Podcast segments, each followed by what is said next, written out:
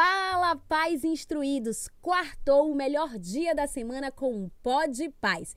E se você é um pai, uma mãe um filho e está aqui, mostra que você é diferenciado, porque aqui nesse podcast tem pauta para toda a família. São diversos assuntos abordados, especialistas, pais, mães que estão aqui compartilhando suas experiências, a sua vida com vocês. Então sejam todos bem-vindos a mais um episódio do Pode Paz, hein?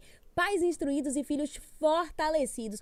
Todas as quartas-feiras, às 20 horas, nós temos um encontro marcado aqui, neste mesmo local e mesmo horário. Então, não se esqueçam, aproveitem aí o embalo e já ativem o sininho para não perder nenhum dos nossos episódios. Se inscreva em nosso canal, deixa um like para motivar a gente, tá? E ajudar com que a gente possa instruir outras pessoas. Quando você compartilha os nossos conteúdos, o YouTube, o YouTube entende que é um conteúdo de relevância, de importância e que precisa realmente ser compartilhado com muitas pessoas. Então, vamos nessa?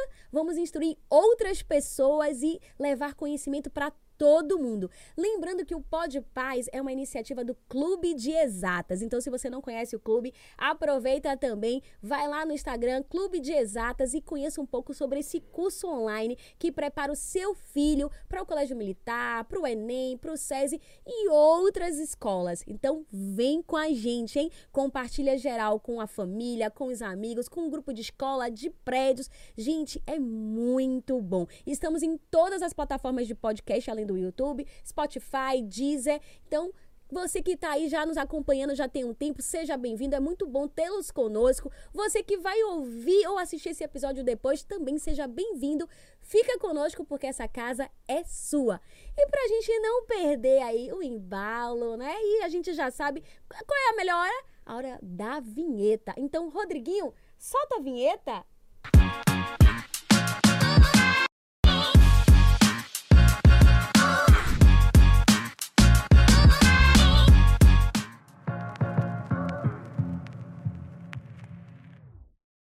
Área da tecnologia da informação é uma das áreas que mais crescem no mundo. Segundo algumas pesquisas e relatórios do LinkedIn, é uma das áreas que mais impulsiona o mercado brasileiro. E aí, você concorda com isso? Será que é uma área que mexe com você?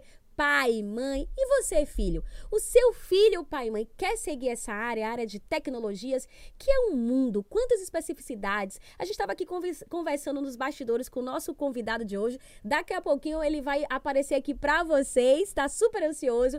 A gente falando quantas possibilidades essa área tem e permite para o jovem, para quem quer seguir a carreira, independente da idade. Falamos até de dólar. Como assim? A gente pode ganhar em dólar também nessa área?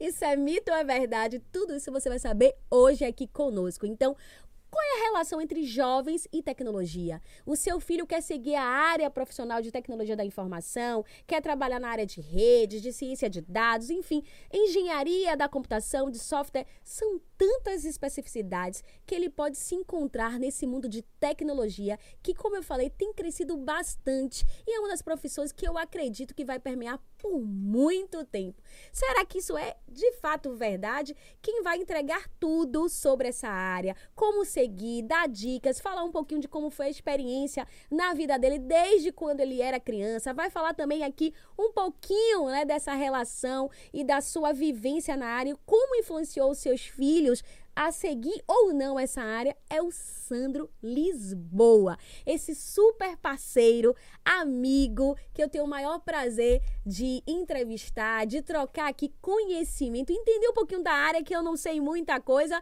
Eu acho que hoje eu vou, eh, depois daqui desse episódio, sair craque na área de, de tecnologia da informação. Quem sabe aí até me arriscando a seguir carreira. Brincadeira, gente, cada um no seu quadrado.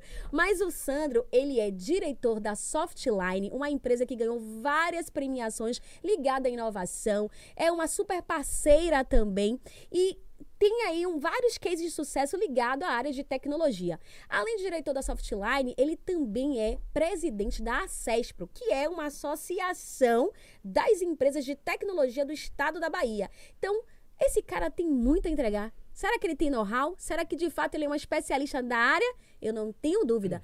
Mas para além das, das questões técnicas, ele também é o esposo da Lívia Lisboa, pai de Gabriel e do Lucas. Então, Sandro, sem mais delongas, seja bem-vindo. A casa é sua e fique à vontade. Boa noite a todos. Primeiramente, queria agradecer o convite da Ana e estar aqui Obrigada. presente.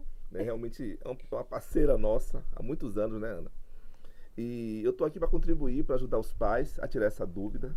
Né? Muitas vezes os pais se atrapalham, a criança gostar de game, tecnologia, são coisas totalmente diferentes. A gente vai, ao longo do, da entrevista, a gente vai procurar desmistificar, desmistificar isso aqui. Eu já trabalho com tecnologia já há 26 anos. Eu tenho uma empresa de software, desenvolve software para o mercado nacional e internacional também. Olha só. E a ideia é justamente mostrar como é que foi essa caminhada minha, né? Que começou lá quando eu tinha 14 anos, hoje eu tenho 52 anos.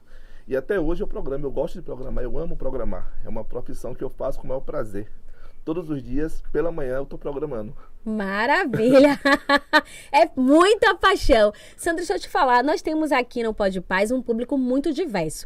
Não só o pessoal aí, os alunos e os pais do Clube de Exatas, né, que já segue aí o clube e também faz parte dessa, dessa escola, mas a gente também tem aqui é, seguidores, pessoas que já vêm acompanhando desde o primeiro episódio de todo lugar do Brasil, tá? Professores, pais e mães também, mas também tem aquelas pessoas que não são pais, que querem ser pais, já estão se preparando. E algo bacana que não pode paz, como eu falei, tem pauta para toda a família, porque a gente fala muito dos filhos, da família, mas a gente também está falando para o jovem que é solteiro, que está iniciando a carreira, para alguém que já tem uma certa maturidade, que quer reingressar no mercado de trabalho. Então, a gente consegue de fato passear aí por várias idades e trazer muito conhecimento para todo mundo. Então a gente está aqui com pessoas de Belém do Pará, do Rio de Janeiro, de Lauro de Freitas. Então todos vocês sejam bem-vindos. Fiquem com a gente e não se esqueçam de compartilhar esse episódio com outras pessoas, de ativar o sininho e se inscrever em nosso canal.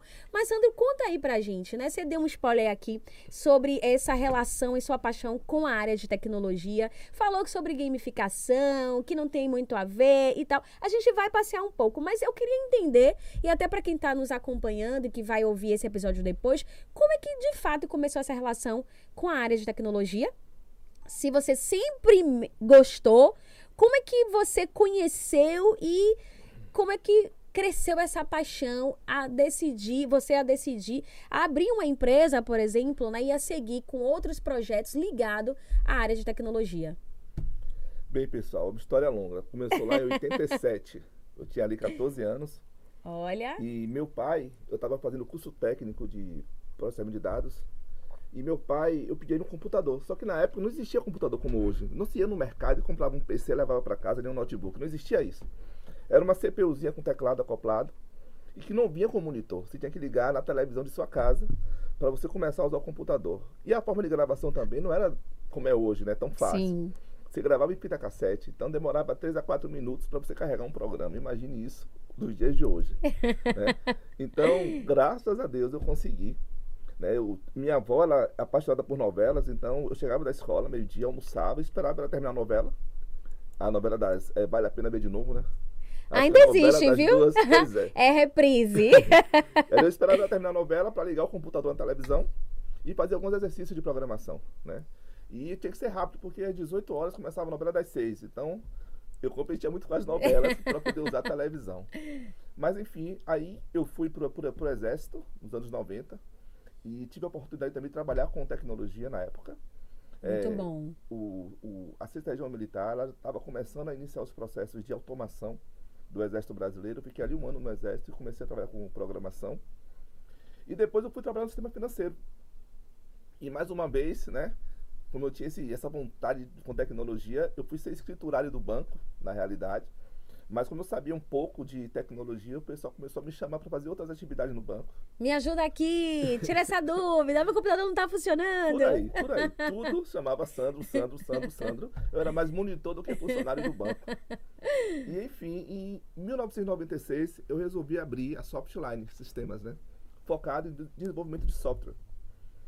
É, naquele ano, você não, você não tinha facilidade de hoje. Né? Não existia Sim. MEI, Você, você dizer que trabalhava em home office naquela época era totalmente constrangedor. Ninguém levava fé em que você trabalhava em casa. Sim. Né? E também outra questão, um CNPJ para você abrir demorava mais de um mês para ter um CNPJ. A nota fiscal era toda manual.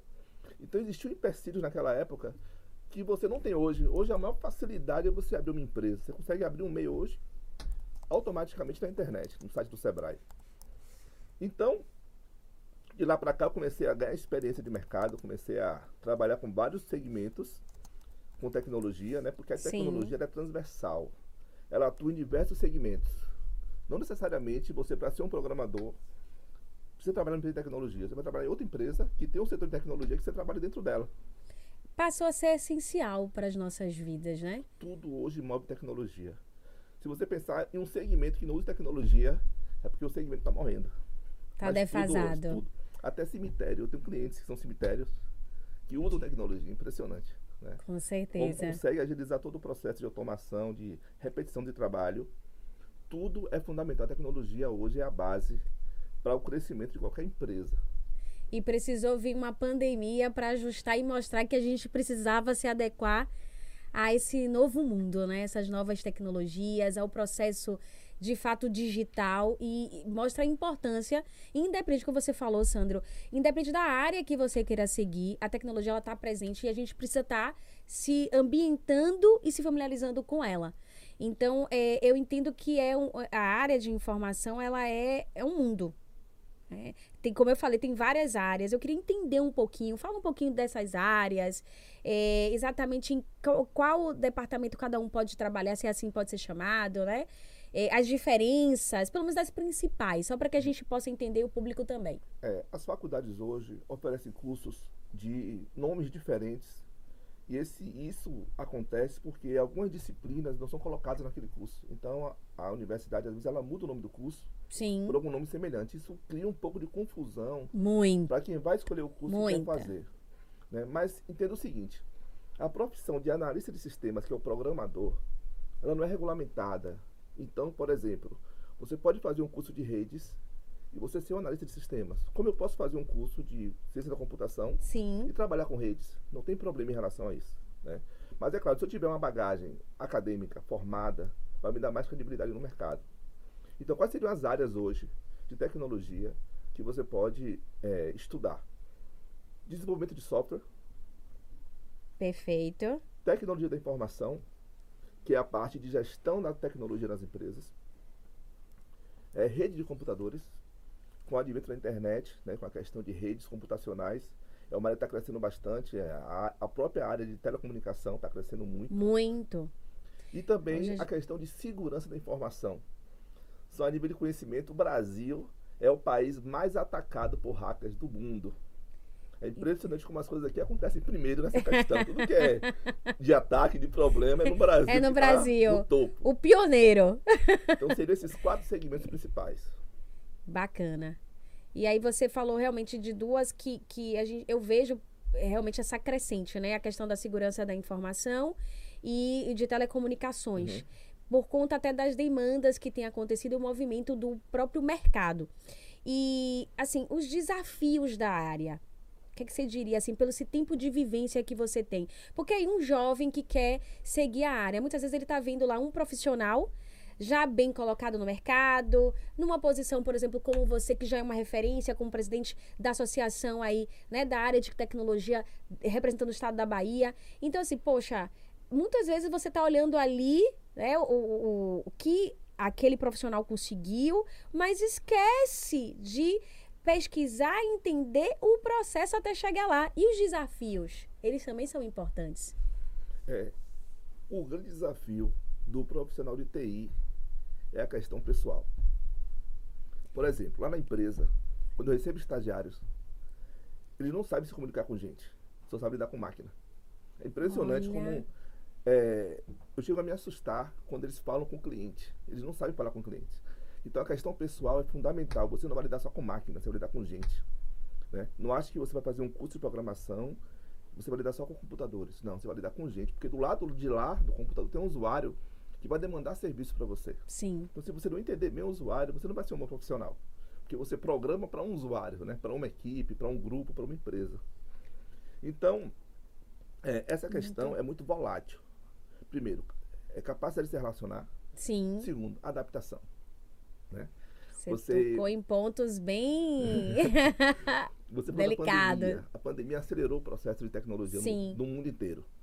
E todo mundo se adaptou rápido a isso, porque houve Foi. uma necessidade disso. Exatamente. Eu, eu sempre brinco o seguinte: se você pegar um livro de tecnologia de um ano atrás e for aplicar hoje, muita coisa não serve. Um ano, muita coisa não serve. Qualquer outra profissão, não desmerecendo as profissões que existem, não é a mesma coisa, né? Por exemplo, você pegar um livro de medicina de um ano, pô, é, muito, é muita informação para você ainda. Exatamente. Mas tecnologia é muita mudança e você tem que ter a capacidade de se adaptar, de se aprimorar todos os dias. Não acho que é porque você tem 50 anos, 60 anos. Que você não, não precisa. Dá sim, não tem problema em relação a isso. Porque a essência da programação, que é a minha área mais forte, na área que eu mais atuo, é a questão de lógica. Se você tem lógica de computação, você aprende qualquer linguagem de programação. Não tem problema em relação a isso. Então, o poder da adaptação e do relacionamento. Muito bacana. E você tocou em dois pontos aqui para os pais, os professores, quem está nos assistindo, que eu acredito que sim, que é perfil é, de jovens profissionais né, que estejam aí no início da, da sua carreira, é, até mesmo de pessoas mais maduras que já têm um tempo maior também na área, no mercado de trabalho, ligar, que trabalham com a área de, de TI, né? Da, não só de tecnologia da informação, mas de análise de sistemas, ciências de dados, enfim, a área tecnológica como um todo.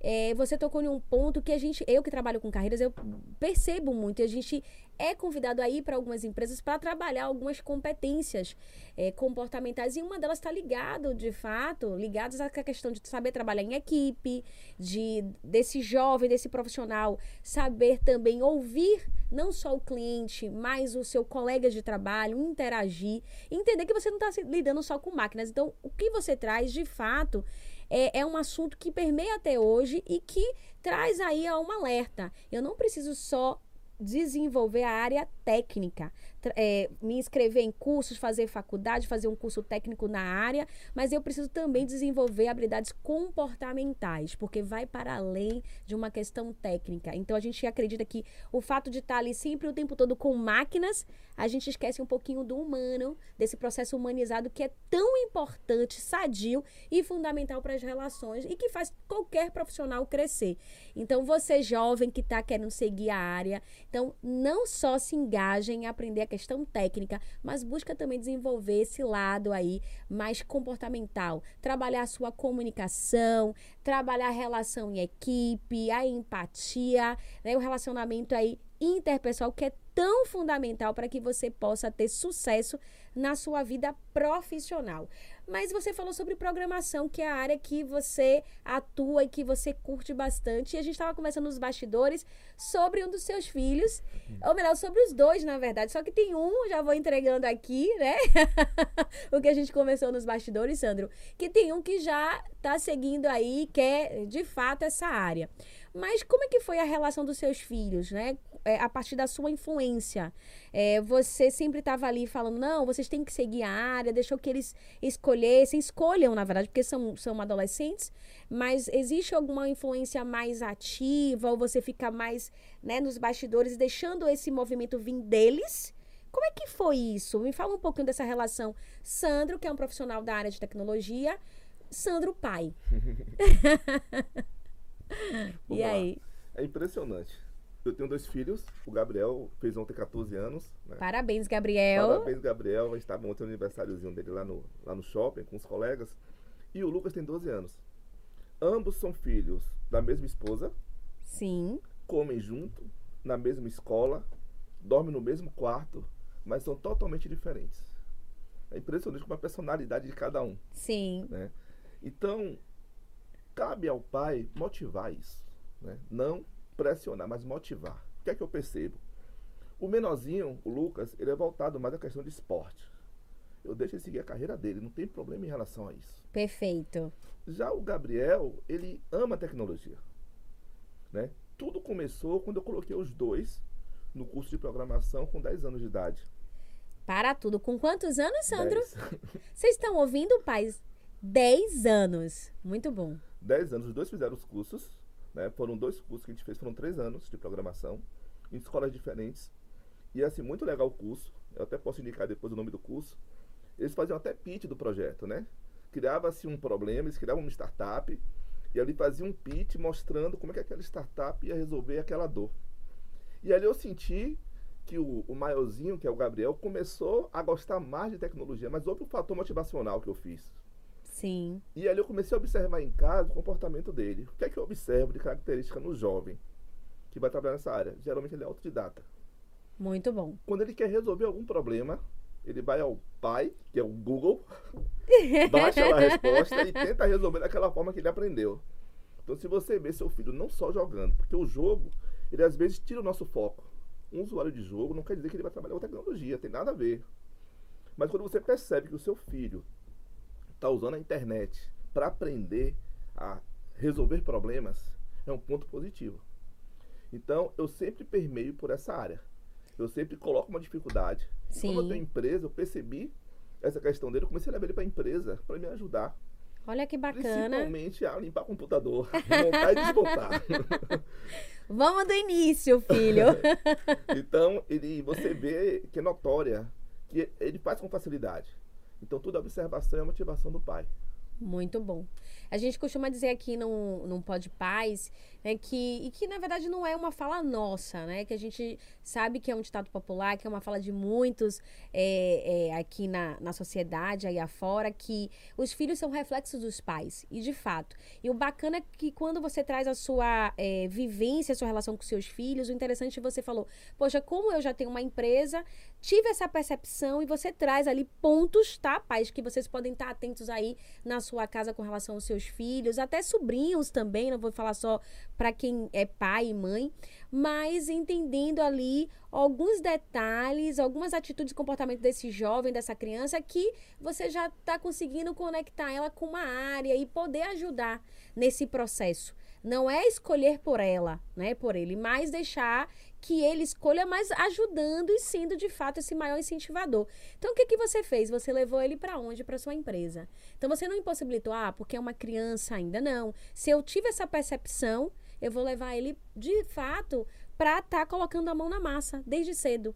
Né? Ali sem muitas responsabilidades, mas ao mesmo tempo entendendo a importância né? de descobrir cada peça, de entender a importância de, de cada peça para o funcionamento daquela máquina. Então, isso é, é muito bacana, fantástico, parabéns e que muitos pais sigam de exemplo.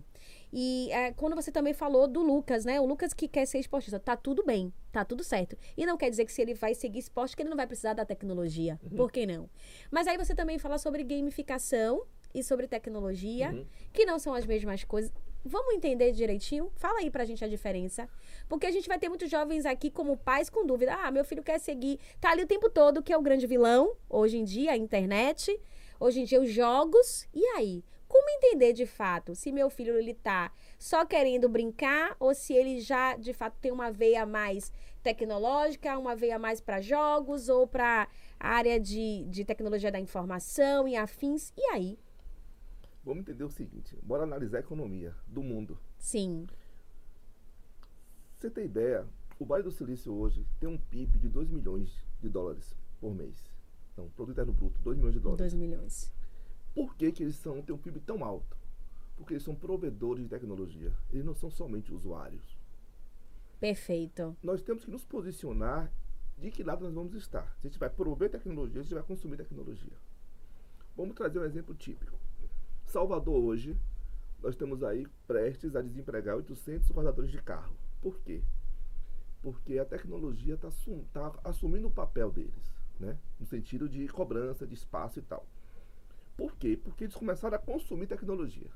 Então nós temos que saber diferenciar o que é prover e o que é consumir. Se aquele local viver só consumindo, ele vai quebrar. Sim. Mas se aquele local começar a prover tecnologia, ele vai crescer. Por isso, tanto tanto se fala na questão das profissões do futuro ligadas à tecnologia, que vão ser as que mais vão crescer, porque as nações já perceberam que quando eu invisto em inovação e tecnologia, aquela nação prospera.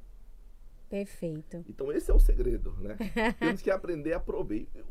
como é que entra isso no jogo? O seu filho está só comprando o jogo e usando o jogo, ele está consumindo. Se o filho sabe desenvolver um jogo, para celular ou para computador, ele vai prover tecnologia. Muito interessante. Repete essa, repete essa frase novamente, Sandro, para quem está aqui nos ouvindo, nos assistindo, entender sobre consumir e prover. Então, se o filho está ali só jogando, ele está o quê? Consumindo. Então, se ele começar a desenvolver esses jogos. Ele vai prover tecnologia. E aí, quando esse pai tem essa percepção, tanto do consumismo, né, do consumir, como é que ele pode, inclusive, estar, tá, é, na verdade, conversando com o filho, é, inclusive incentivando esse interesse no jogar para ele deixar de só consumir, mas para ser, a ser um provedor. Vamos lá. A indústria de game hoje no mundo já ultrapassa é, música e cultura. Sério? Sério. O, o, valor que se gasta hoje em jogos é uma fortuna. Então, é um mercado milionário. Você tem ideia, uma criança baixa um, baixa um jogo de dois reais. Imagina uma empresa que faz 2 milhões de downloads desse jogo. Quando é que ela fatura? Então, se eu noto que o meu filho está consumindo um jogo, né, eu vou motivar ele a aprender a fazer aquele jogo. Né? Era isso que o curso fazia que eu coloquei ele. Ele criava um jogo com base no que ele tinha experiência dos jogos que ele tinha feito antes. Entendi. Então, primeiro eu vou consumir para aprender como é, e depois eu vou criar um jogo desse, que é um desafio que eu vou ter para aprender a usar tecnologia, para prover tecnologia. Isso aí vai me formar profissionalmente no futuro. O mercado de games cada dia mais cresce. Teve agora a feira internacional aqui no Brasil, foi em São Paulo. Milhares e milhares de dólares lá acontecendo na feira. Muitos, muitos jogadores, campeonatos internacionais no Brasil. É, mês passado tivemos uma feira de robótica internacional no centro de convenções aqui de Salvador. Sim. É muito legal. A robótica, a automação industrial, né? Cada vez cresce mais. No futuro, os robôs, eles vão substituir muita mão de obra. E não acho que o robô é só um robô físico mas um robô de software. Né? O que é um chatbot? É um robô que conversa com você. Sim. Né? Então entenda que o robô não é só um Android, né? também é um software que vai rodar ali por trás. Isso é muito interessante. E aí mostra a importância de você se engajar com a tecnologia. Hum. E para você, Sandro, o que é ser um profissional dessa área? Ó, eu sempre falo o seguinte: é, qualquer profissão que você faça, independente do valor que você ganha, você tem que amar, tem que gostar. Né? Eu prefiro estar numa profissão que eu ganhe menos, mas que eu trabalhe feliz, do que estar ganhando mais e trabalhando infeliz todos os dias e desmotivado. Então, você tem que escolher essa área não pelo valor que você vai ganhar, e sim pelo amor que você tem a isso. Sim. Que vai virar brincadeira. Tem uma piada, né, da IBM, né, que um, um amigo liga pro outro, e aí tá fazendo o quê? Ah, eu tô aqui fazendo um programa tal, tal, tal. E ele pergunta assim, você vai sair que horas? Eu falei, não, eu tô de férias. Entendeu? O lazer dele era esse o tempo todo. e me diga uma coisa, qual é a importância, inclusive, da formação para essa acadêmica, né? Para essa área de, de tecnologias? A formação acadêmica ela é muito importante porque existem muitos, muitos, é, muitos cargos que a empresa ela observa muito a questão da formação, né? seja uma graduação, uma pós-graduação, um escrito senso, uma lato senso. É, mas a profissão de TI hoje no Brasil ela não é regulamentada por nenhuma lei, ou seja, qualquer um pode ser analista de sistemas. Né? Não existe um regulamento para isso. Tanto é que as empresas internacionais Sim. aproveitam muito disso aqui no Brasil e contratam pela experiência que a pessoa tem no mercado, né? É, existem os hard skills e os soft skills. Né? Sim. Né? Os hard skills são técnicos extremamente complicados de lidar. E os soft skills são pessoas que sabem trabalhar em equipe. Sim. É muito mais fácil para a empresa contratar um soft skill e capacitar ele, né? qualificar ele, Sim. do que contratar um hard skill e tentar mudar a forma que ele trabalha. Com certeza. É mais desafiador. E aí, quando a gente fala né, que ela ainda é, é essa questão da, da profissão não ser regulamentada ainda, isso traz você, quanto profissional já de muita experiência e como é, também representante da CESPRO, é, o que, que você traz para os jovens que querem seguir essa carreira, essa, essa área, com relação à, regula à não regulamentação? Isso é um problema? Isso traz alguns desafios? É, é, é desestimulante? Conta aí, ah, o meu filho quer seguir, mas é uma área que não está regulamentada, e aí? Vamos lá até 2025, nós vamos ter no Brasil 800 mil postos de trabalho sem ocupação na área de TI. Repete? Eu não entendi. São 800 mil postos sem profissional para trabalhar. Nossa. Então as empresas não estão muito preocupadas com essa questão acadêmica. É importante, mas não, não é o ponto sine qua non para a escolha do profissional. Entendi. Entendeu? Então é preciso suprir esse mercado. É preciso, porque é inevitável, é, vai ter um Essa- apagão de mão de obra. Não tem para onde correr, já está definido isso. É o momento agora do jovem se preparar, fazer cursos, aprender sobre programação, ou um curso remoto ou um curso presencial. Perfeito. Mas uma vez que ele tem esse curso, seria interessante também que ele ingressasse na faculdade para ter o diploma dele. Mas seria interessante que ele antes ele trabalhasse com isso para ele sentir realmente se é o que ele quer, para depois ele avançar para a universidade. Né? Muito bom. Porque um curso técnico são de dois a três anos. Um superior de engenharia da computação O- são cinco anos. Um é de 2 a 3, de um e meio a 2. Tem o técnico e tem o tecnólogo. Sim. né? Ah, é. O tecnólogo Exato. são dois anos no mínimo. Sim, né? sim. E o técnico pode ser um ano e meio. Exato. Mas você encarar, por exemplo, engenharia da computação, se você não perder de uma matéria, você fazer cinco anos de engenharia sem trabalhar é puxado. É puxado. Para no final você ficar né, sem saber se realmente. Então, a graduação, o diploma, é importante. Sim. né? É necessário o profissional buscar crescer nessa área, também academicamente. Mas o conhecimento é o diferencial dessa área. Bacana. E quando você fala assim deles fazerem alguns cursos, já começar a experienciar essa área, é, antes de mais nada, teve aqui a, a Milta Lobo. Seja bem-vinda, Milta. Muito bom tê-la aqui conosco. Ela falou que o áudio estava baixo. Coloca aí pra gente se o áudio melhorou, tá? Se você não consegue me ouvir ou não ouvir o Sandro. Tem aqui também o Gabriel Lisboa. Você conhece? Olha só, ele tá falando que o, o áudio do pai ainda tá muito baixo, hein? Vamos rever aqui com a produção. Muito obrigada, Gabriel. Falamos sobre você. Continue com a gente. E a Edilene Lobo tá aqui também falando que é muito fã aqui, né? Da apresentadora do Pod Paz também. Fica com a gente e aproveitem para compartilhar geral. Gabriel, conto com você. Ó, o dedinho aí, ó, compartilhando pros amigos para ver seu pai. E quem tiver dúvidas sobre essa área, coloca aqui que a gente vai ter o maior prazer de ler pro nosso convidado para que ele possa responder. Então, não saiam com dúvida, tá, gente? Então, vamos lá, Sandra. Você falou sobre cursos e a gente pensando muito no público do Clube de Exatas, do Pod Paz, que tem aí uma faixa etária, a grande maioria dos filhos entre é, 10, 9 a 17 anos. A gente tem um público também mais maduro, mas esse é o público é, maior, né? Então, assim, que já quer e tem um interesse, já mostrou interesse para os pais que querem seguir essa área, quais seriam os cursos que você indica para essa faixa etária? É, existem vários, várias linguagens hoje de programação, né? Mas por incrível que pareça, as mais antigas são as melhores que permanecem até hoje. Olha, Então, por exemplo, se seu filho hoje for aprender JavaScript, ele vai ter um mercado imenso para desenvolver. JavaScript você consegue trabalhar com Android, com PC, com Microsoft.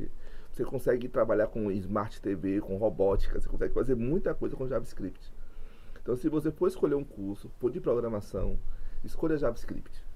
Não desmerecendo os, os as outras os outras, linguagens. sim. Mas não é só JavaScript que vai lhe fazer um bom profissional. É necessário que você saiba pelo menos mais algumas linguagens complementares a essa. Perfeito. Mas é como se o JavaScript, para mim, na minha opinião, pelos anos que eu tenho de mercado, é a linguagem fundamental que todo programador hoje tem que dominar. Precisa saber. Uhum. Mas você tem, por exemplo, dicas de, de empresas, né, de instituições, na verdade, que ministram esses cursos que eles podem procurar? Sim, por exemplo, o próprio Academy, né? Sim. Tem vários cursos de JavaScript, né, com preço razoável, baratinho, e que você consegue desenvolver. Agora entenda o seguinte: se você perceber que seu filho ele consegue ser autodidata, ele consegue baixar um vídeo e aprender programação, está no caminho certo. Então pode também consultar o YouTube aí. Pode, sem problema, sem problema. O Google. Muito bom, olha só. E vamos dizendo aí pra gente, tá? Se o áudio melhorou. A Milton também deixou aqui um parabéns, inclusive parabenizou pelo conteúdo que é muito importante.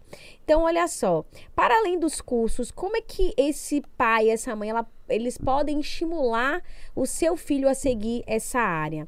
A gente falou de alguns cursos, dele também perceber se ele é autodidata ou não e deixar ele passear um pouquinho por esses vídeos e tentar ali experimentar. Mas para além disso, no dia a dia, como é que esses pais eles podem estar ajudando os seus filhos, estimulando a seguir essa área? Observe o seguinte: de um tempo para cá, todas as escolas de segundo grau, primeiro grau, inclusive escolas públicas, começaram a oferecer cursos de robótica na escola. Verdade. Já está virando gente- uma disciplina na escola. E a gente vai trazer um, um episódio, gente, sobre robótica, hein? Então, assim, é uma oportunidade de motivar o seu filho a participar disso. Sim. né? Porque nem todo mundo tem essa, essa pegada, né? De trabalhar com TI, de ser um profissional de TI. É porque é um profissional delicado, né? Um profissional que é, o céu é o limite para ele. Sim. Né? Imagina você ter um, um jovem que invade o computador da NASA. né? Acontece. né? Acontece isso. né? Você tem um hacker lá que consegue invadir um, qualquer sistema. Sim. Então o céu é o limite para ele. Então esse profissional muitas vezes não tem um curso superior, né, graduado. Por exemplo, vamos pegar aqui os dois ícones do nosso, do nosso mercado internacional, o Steve Jobs e o Sim. Bill Gates. Né? Foram duas marcas que foram criadas, né, a Apple e a Microsoft, Sim. Que até hoje estão no mercado e forte no mercado. Agora eu pergunto a você, o Steve Jobs, ele largou Harvard. Claro que estudar em Harvard já é um grande, né, um grande merecimento. Com certeza. Ele largou um É uma de grande experiência. para trabalhar com, na ideia, no projeto que ele tinha na mente. Né? A mesma coisa o Bill Gates, ele largou a universidade. Não estou dizendo aqui para você largar a universidade, não é isso. Por favor, hein, gente? Mas entenda, ele acreditou no sonho dele, no Com projeto de certeza. vida dele. E mudar o mundo. Né? O Steve Jobs ele conseguia se antecipar a tudo. Ele falava que o, o usuário final não sabia o que ele queria, porque não conhecia o que ele queria. né? Exato. Então, ele que trazia as ideias, ele que inovava. Então, até hoje é um ícone nosso, um exemplo nosso. Com Esses dois certeza. personagens aí que mudaram a história da tecnologia no mundo. Até o lugar deles, né, que eles vieram, Vale do Silício, é o mesmo lugar, né, naquela região, Com tanto a certeza. Microsoft como a Apple. Né? Até o local influenciou. Você vê que é um local contagioso. Sim. Hoje você tem caravanas, caravanas de passeios, né, para visitar o Vale do Silício. E é uma grande experiência. E aí, quando você fala sobre não deixar a universidade, a gente tem visto, inclusive, esse, esse movimento né, das universidades se reinventarem, buscar, inclusive, eh, metodologias que esses alunos estejam mais imersos, que eles, de fato, coloquem a mão na massa, vejam o resultado, se sintam pertencentes do processo para além da teoria. Mas a gente também entende e endossa a importância da formação acadêmica. Então, não é invalidando, mas eles entenderam e buscaram conhecimento, buscaram, inclusive, é, outras alternativas para chegar de fato aonde estão. Mas o conhecimento, é, o aprendizado, ele é fundamental em todo o processo. E aí vocês vão entendendo. E a gente está falando um pouco sobre universidade, sobre instituição de ensino. Como é que você acredita, Sandro, sendo um profissional da área, e até fazendo analogia também do antes, né? Se você teve isso, como foi ou não, mas a importância da atuação das escolas, da instituição de ensino nesse processo aí de inserção e de impulsionar os jovens que querem trilhar por essa área. Uma nova onda que já está acontecendo no mundo inteiro. Né? Então, falando de Brasil, falando da Bahia, do nosso estado. O governo do estado, né, o atual governo, ele lançou um programa de 30 mil bolsas gratuitas para quem fosse estudante da Bahia e quisesse fazer curso de programação e tecnologia. Então, isso assim, foi esse ano? tem dois anos. Tem dois anos. Mas isso abre com, com, com, é, com- sempre ou é, é Sempre. sempre 30 mil anualmente Tem vagas em aberto ainda. É um que programa. não foram Não preenchidas. foram preenchidas. Então sempre vai Bacana. acontecer. Sempre você, vai ter vagas em aberto. Certo. Então, assim, são oportunidades. Com certeza. É, eu tenho casos de profissionais que falaram para mim, Sandro, quando eu fui para a universidade, eu aprendi muito mais no nível técnico Sim. do que na faculdade, porque na, na- no nível técnico eu tinha mais prática. Já tem outros que falam, o curso técnico serviu de base para o meu aprendizado hoje na universidade. Então, essa é uma questão muito individual da pessoa. Sim. né? Não existe uma regra para isso. né? Por exemplo, quando eu tinha, quando eu comecei a fazer faculdade, eu já estava de saco cheio. Eu queria largar a universidade porque eu já estava ganhando dinheiro, entendeu? Mas já tô pronto, já, tô, pronto, ganhando já tô ganhando, já tá muito. tudo bom para mim. Mas até hoje eu faço cursos. Eu tenho um curso que eu faço, né, toda segunda-feira das 19 às 22 horas. Ou seja, não parou, gente. Né? Ele, olha quantas competências Sandro tem. Olha o tempo de experiência que ele tem, ele não parou de estudar, porque sempre tem que estar ali Tem, tem. buscando É, esse- se inovar E e, se você buscando... não gostar, você não vai conseguir fazer isso. Com certeza. Muito bacana, muito bom. Para além né, desse programa do governo, quais são outros programas ou projetos é, que você indica, ou que você saiba que os jovens possam estar participando, né? Essas feiras, competições da área. Vamos lá, você falou do ponto certo aí agora. Eu sempre. É, você é uma referência em premiações, viu? Então conte é, pra gente. Assim, é, é muito bom, né? Aquele momento de você subir né, em um local e você receber um prêmio, né? Eu já tenho aí quatro prêmios regionais. Maravilha. Dois nacionais e um internacional. Olha que bacana. então, assim, a, a, a, sensação é fantástica. Né? É você ser reconhecido lá fora, que você, né? Nordestino, né? De Salvador e tal. Muitas vezes é, tem muita gente que não leva fé nisso, né? Com Pessoas certeza. e tal. Mas eu quero dizer a você o seguinte: que o céu é o limite para o aprendizado. Não existe limite para você hoje não crescer nessa área. Então, o que, é que eu observo hoje? Todas as feiras estão tendo hackathon. O que é o hackathon? Por exemplo, teve agora aqui em Salvador a EAGRO. A EAGRO Sim. tinha um espaço de hackathon. O que é o hackathon? Se reúne equipes, né, se formam equipes, tipo 5 equipes de 10 ou 10 equipes de 5, ouvem a dor do setor do agro e criam soluções ali naquele momento. Né? Não, é, não é uma solução completa, mas um projeto de uma solução para resolver aquela dor. Sim. Tudo é criado ali. Sexta-feira agora começa a Expo Carnaval aqui em Salvador. A mesma coisa. Vamos ter um hackathon, dessa vez a Cestro está Tá né, envolvida? Tá envolvida no hackathon. Que bacana. Vamos estar tá lá capacitando, ajudando. É, são 50 participantes que vão estar lá presentes. Encontrando soluções para o Carnaval de Salvador. Então, através da tecnologia. Através da tecnologia, exatamente. Então é uma forma de você realmente participar, né? Na prática, você ouvir a dificuldade e apresentar uma solução. Não tem coisa melhor do que você ver um programa seu rodando. Com certeza. Né, e uma instituição resolvendo um problema de um cliente seu, de uma pessoa.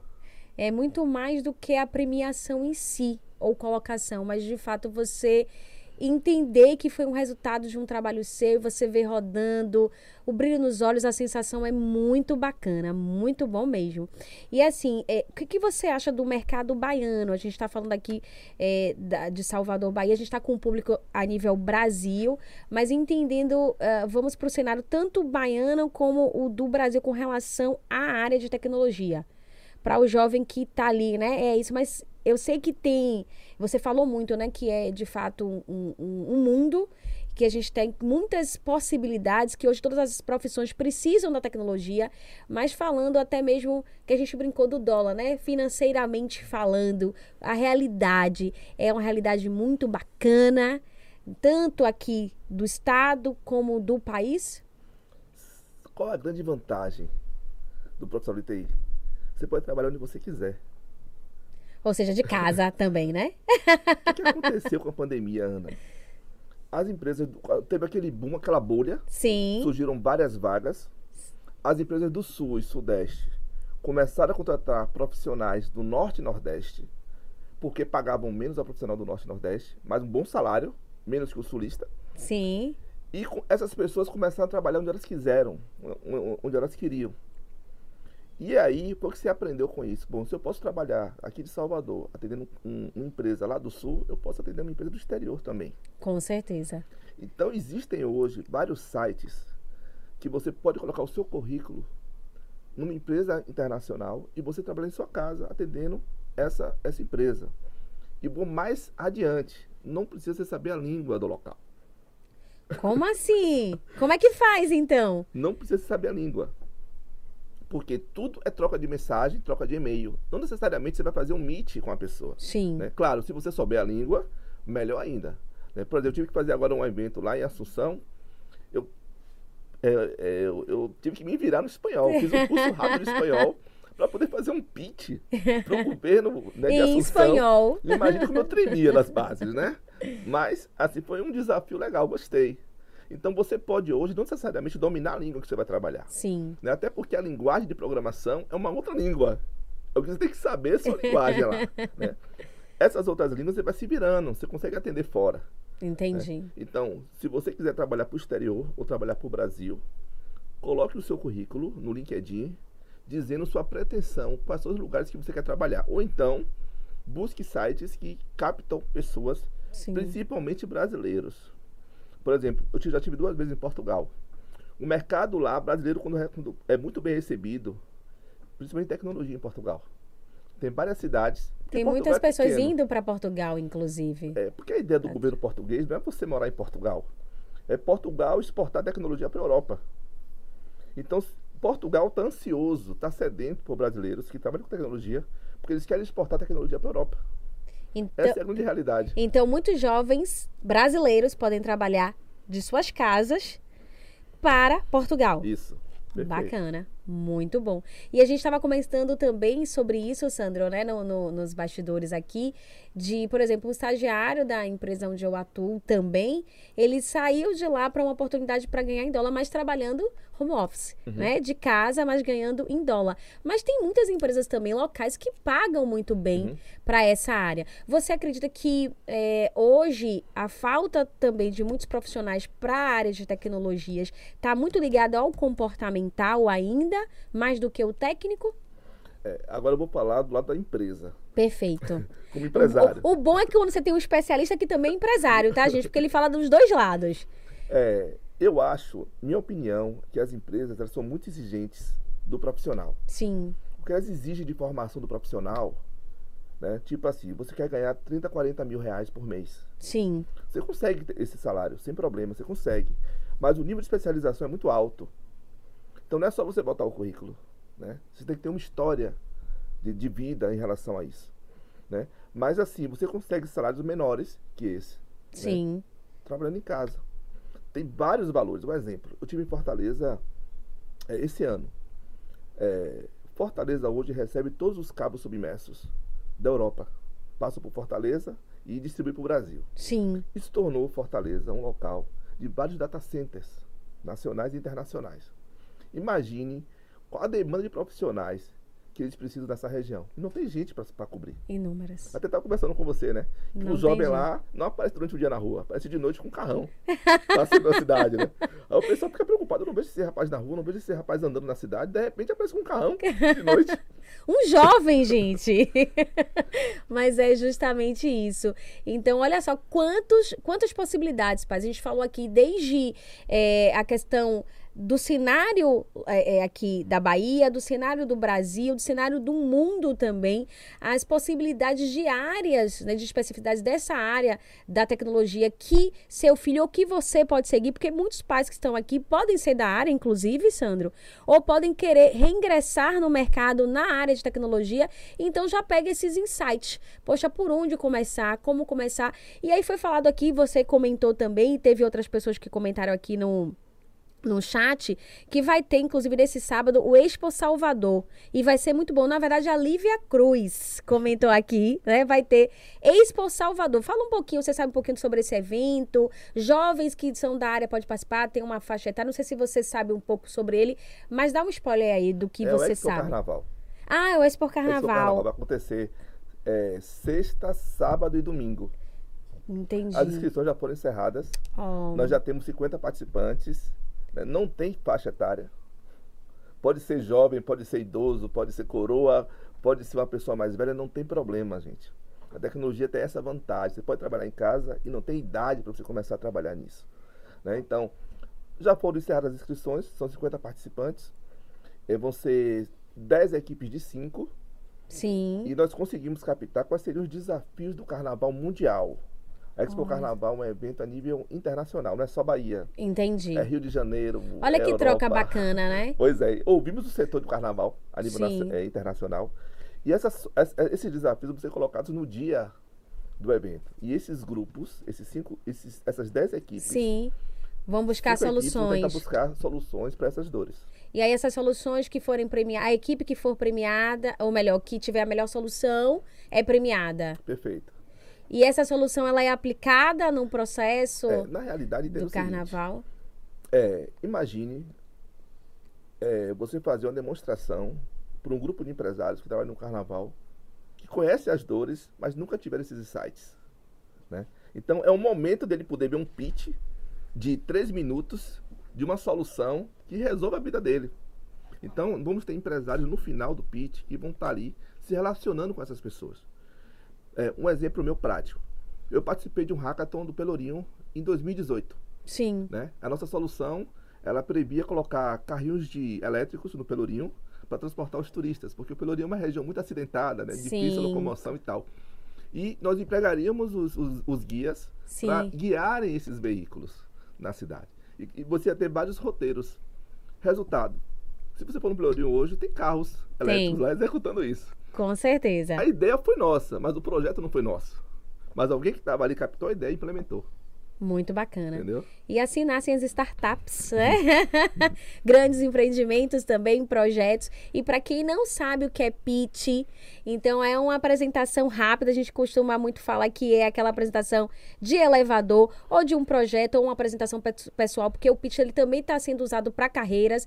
Então, em algumas entrevistas, processos seletivos, os recrutadores pedem para você se apresentar e é uma apresentação rápida de um minuto. é, e quando é uma apresentação de projeto, ela já tem um tempo maior. Então, se você está participando de algum hackathon, você vai buscar uma solução ali para um determinado problema e depois você tem que apresentar. E essa apresentação é quando você vai consolidar, resumi-la de forma prática, rápido, respondendo todos os quesitos necessários de objetivos, diferenciais, os benefícios para aqueles investidores, para os empresários. Então, é um tempo curto, é uma estratégia, na verdade, de venda ou de apresentação de um negócio. Então, é importante, independente da área que você queira seguir, você saber um pouco mais sobre essa estratégia que vai te ajudar muito na sua carreira. Sandro, tá bombando aqui o chat, tá? A Maiana Lobo disse o seguinte: essa seja bem-vinda, Maiana, Lívia, Elziane Monteiro. Temos aqui também a Edilene Lobo. A galera tá aqui, ó, ligada. Olha só. A Maiana disse o seguinte: essa é uma área crescente principalmente pós-pandemia, que houve uma percepção maior da possibilidade do uso da tecnologia. Bacana, Maína, a gente falou muito sobre isso no início do episódio. Se você chegou agora, volta daqui a pouquinho para assistir desde o início e não perder nenhum insight, hein? E olha só, a gente tem aqui, ó, a Edilene Lobo dizendo que é de Feira de Santana. Seja bem-vinda. Onde a gente, como a gente comentou, o Pod Paz, ele, né, permeia aí não só pelo Brasil, mas tem gente também de fora assistindo. É uma das possibilidades da tecnologia, desse mundo digital, que a gente possa se conectar de diversos locais do mundo. Então, isso é muito bom. Então, você que chegou agora, não se esqueça de se inscrever no nosso canal. Em todas as quartas-feiras, 20 horas, nós estamos aqui com episódios fantásticos, falando sobre habilidades comportamentais, técnicas, o mercado de trabalho, sobre a vivência da família, questões socioemocionais, não só falando sobre, ou melhor, só para pais e filhos, mas para toda a família. Você que é tio, que é avô, que é avó, que você tá ali com alguma criança, que tem algum jovem, que tem algum conhecido, esse conhecimento também é para você. Então, a gente pode se instruir para fortalecer outras pessoas. Então, fica com a gente, deixa aí o seu like, coloca a sua dúvida, a sua pergunta e algum tema que você queira ouvir aqui no Pode Paz, para que a gente possa convidar um especialista para trazer todas as informações para você. Sandro, conta aí a cereja do bolo que você não falou até agora. Algum insight, alguma dica que você diz assim, essa é imperdível. Quem tá aqui não pode sair, o, o- a criança, o adolescente que quer de fato a área de tecnologia, ele precisa saber disso. Ele não pode sair daqui sem a cereja do Pronto, bolo. vamos lá. Imagine que a tecnologia são ondas. Sim, né? E as ondas, elas- têm vários tamanhos. Tudo começou com um PC, lá nos anos 80, né? O personal computer, né? É, depois vieram os notebooks. O número de notebooks chegou a triplicar em relação aos PCs. Depois vieram os celulares. 60 vezes mais celulares no mundo do que notebooks. 60 vezes mais celulares no mundo. quem não tem um celular hoje, hein? Pois é, tem gente que tem mais de um. Meu caso. E qual seria a quarta onda? A primeira foi o PC, a segunda foi o notebook e a terceira é o celular. Qual seria a quarta onda? IoT, Internet das Coisas, né? Internet of Things. Tudo vai ser smart. Por exemplo, sua TV em casa já é smart. Sim, Seu telefone já é smart. correto. Ótimo. Imagine se, se seu travesseiro fosse smart. Nossa, Se seu banheiro fosse smart. tô aqui viajando, viu? Se sua geladeira fosse smart. Imagine você dormir e no outro dia você tem um relatório do seu sono. Conectado à internet. Então, o IoT é a nova onda que vai ser 120 vezes maior do que a onda do celular. Então, se você quiser crescer nessa área, aprenda IoT, Internet das Coisas. Olha só, pesquise sobre, leia bastante, busque cursos para que você possa se instruir e não deixar chegar já. Você quando, quando já chegar tudo, você já está ali conectado, já está à frente, inclusive, das tendências do mercado. Então, esse jovem que está aí nos assistindo, esse pai, esse professor que quer seguir a área, essa é sua dica para que ele possa, de fato, ser um destaque nesse mercado. Imagine se chegar em sua casa. Antes de chegar em sua casa, você receber um relatório da sua geladeira do que está faltando no seu celular. Isso é IoT. Muito bacana. Alguma dica de filme, de livro, Sandro? Ó, eu sou, assim, eu sou fã do Steve Jobs, né? Eu acho que é um exemplo para mim de persistência. Uma pessoa que ninguém acreditava nele, só quem acreditou nele foi o pai dele. Né? Ele conseguiu vencer uma pessoa altamente head skill, né? Muito intransigente em muitas coisas. Sim. Mas que foi uma mente fantástica. Brilhante. Né? Então, uma referência. Tem um filme legal na Netflix chamado Jobs. Assista esse filme que é muito bom. Repete o nome do filme? Jobs, Steve Jobs. Perfeito. E tem outro que eu gosto muito que é Em Busca da Felicidade, com Will Smith. Sim. Também é um exemplo de persistência, de dedicação, né, de resiliência, de saber enfrentar as dificuldades. É um filme que você sai totalmente transformado depois que você assiste.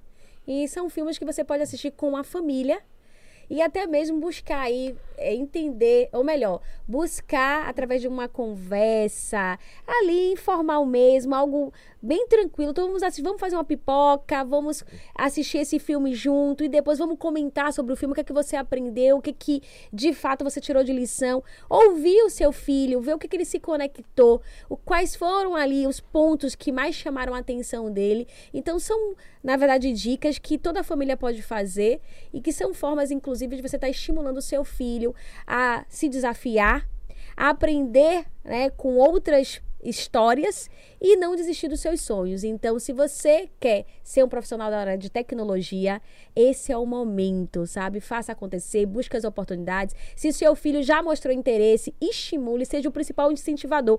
E o Sandro falou algo aqui muito interessante. É, o Steve Jobs ele não tinha ninguém que acreditasse nele, somente o pai. Gente, ele tinha tudo, o pai. Só que a gente tem o hábito de achar que, ah, mas é meu pai, é minha mãe. Então, assim, não vale, vale, vale muito. Então, você, filho, você jovem aí, né? Criança, adulto também. Entenda que seus pais são os principais amigos e motivadores que querem o seu bem. Em todo o processo, eles estão buscando de fato o seu crescimento. E muitos estão aqui se instruindo para fortalecer vocês. Então, se você tem um pai e uma mãe que te incentiva, pode ter certeza que você tem tudo. Vá em frente, que com certeza você será um vencedor e uma vencedora. Sandro, muito obrigada. Tem muitos fãs aqui no chat aqui, tá? Seu. Compartilhem esse episódio para que outras pessoas venham se instruir com relação à área de tecnologia, venham entender um pouquinho da vivência do Sandro, se inspirar com esse profissional de excelência. Como eu falei, é um grande parceiro, é um amigo que eu me inspiro, que eu tenho assim, é, é uma grande admiração pelo profissional, pelo líder é, que ele é, que inspira a, a, sua equipe, a sua família. Então, que outros jovens, não só da área de tecnologia, possam inspirar, se, inspirarem na sua história, na sua vivência e no legado que você tem construído. E com certeza o Gabriel Lucas, eu tenho certeza que são seus principais admiradores e a Lívia também. Então, parabéns pela família linda, pela empresa, por ser um representante aí da acesso para o Bahia. A gente só tem a ganhar com você e obrigada pela parceria. Mas antes disso, Onde a gente pode encontrar o Sandro? Quem quiser trocar figurinhas, saber um pouco mais. É, eu tenho dois, dois Instagrams. O primeiro da empresa. Sim. Aproveite aí e siga. É Softline Underline Sistemas. Softline Underline Sistemas. Sistemas. A equipe vai colocar no chat, por favor. E o outro é meu pessoal, sandro.lisboa5. Sandro.lisboa 5. Isso. Maravilha. Sandro, mais uma vez, obrigada por essa troca incrível. É, já entendi que não é minha área, mas eu entendo que mesmo na comunicação a gente tem que saber lidar com as novas tecnologias, com essas ferramentas tecnológicas, com o mundo digital. Tem aí né, o, jornalismo digital, o marketing digital, o próprio Pod Paz. A gente está aqui em um estúdio envolto de várias tecnologias e ferramentas que permite que você, de outro lado aí da telinha, possa estar nos escutando e se desenvolver com a gente. Então, não tem como ficar sem tecnologia hoje. Então, que bom como que seria a gente se comunicar com essa galera só no presencial? Então a gente pode se conectar com o mundo e hum. isso é uma grande possibilidade. Só a nível de complemento, tem um livro muito bom chamado Pai Rico, Pai Pobre, que eu recomendo, Sim. que é excelente, é disruptivo. E outra coisa interessante que a gente não percebe. Uma hora de trabalho sua hoje, usando tecnologia, equivale a seis horas de trabalho antigamente. Uma hora que vale a seis horas? A seis horas antigamente. O que você produziu uma hora, antigamente você precisaria de seis horas para produzir. Nossa. e aí, gente? É muito bom. é um mundo de possibilidades. E como a gente percebe essa evolução humana tecnológica, né, da ciência de tudo. O, o homem, ele de fato, é, é, eu acho muito interessante, Sandro, você me trouxe aqui a pensar, a gente sabe que a tecnologia, ela está avançando cada vez mais e que muitas profissões deixarão de existir porque as máquinas, elas vão estar realizando esse trabalho mais operacional, mas a grande sacada é entender que a gente tem que estar à frente, entendendo, né, da, da inteligência artificial entendendo, sobretudo, que o ser humano a máquina ela nunca vai conseguir substituir. Não é sobre isso, é uma parceria. Ela veio para somar as nossas vidas, para trazer grandes soluções e evolução para a humanidade. Então, muito bacana. Viajei aqui, legal. Obrigada, Sandro. Sucesso aí na sua carreira, na empresa e que venham novos projetos e novas premiações, hein? Vamos e... lá. Para vocês que estão aí conosco, que ficaram até o finalzinho, muito obrigada. Não se esqueçam de colocar aí o que, que fez sentido né, nesse episódio. Se você curtiu o episódio de hoje, deixa aí nos comentários, né? Como ele contribuiu para a sua vida, mesmo que você não seja da área, o que, que você já vai utilizar desses insights com seu filho em casa para sua própria vida, quais são os temas que você gostaria de ouvir aqui no Pode Paz, quem sabe é o da próxima semana. Então vem com a gente e não se esqueça, se inscreve no nosso canal, ativa o sininho para não perder nenhum dos nossos episódios e não se esqueçam também de colocar as hashtags aí, hein? Pode Paz, pais e filhos, pais instruídos, filhos fortalecidos e venham se instruir com a gente. Até o próximo episódio. Muito bom estar com vocês. Tchau, tchau.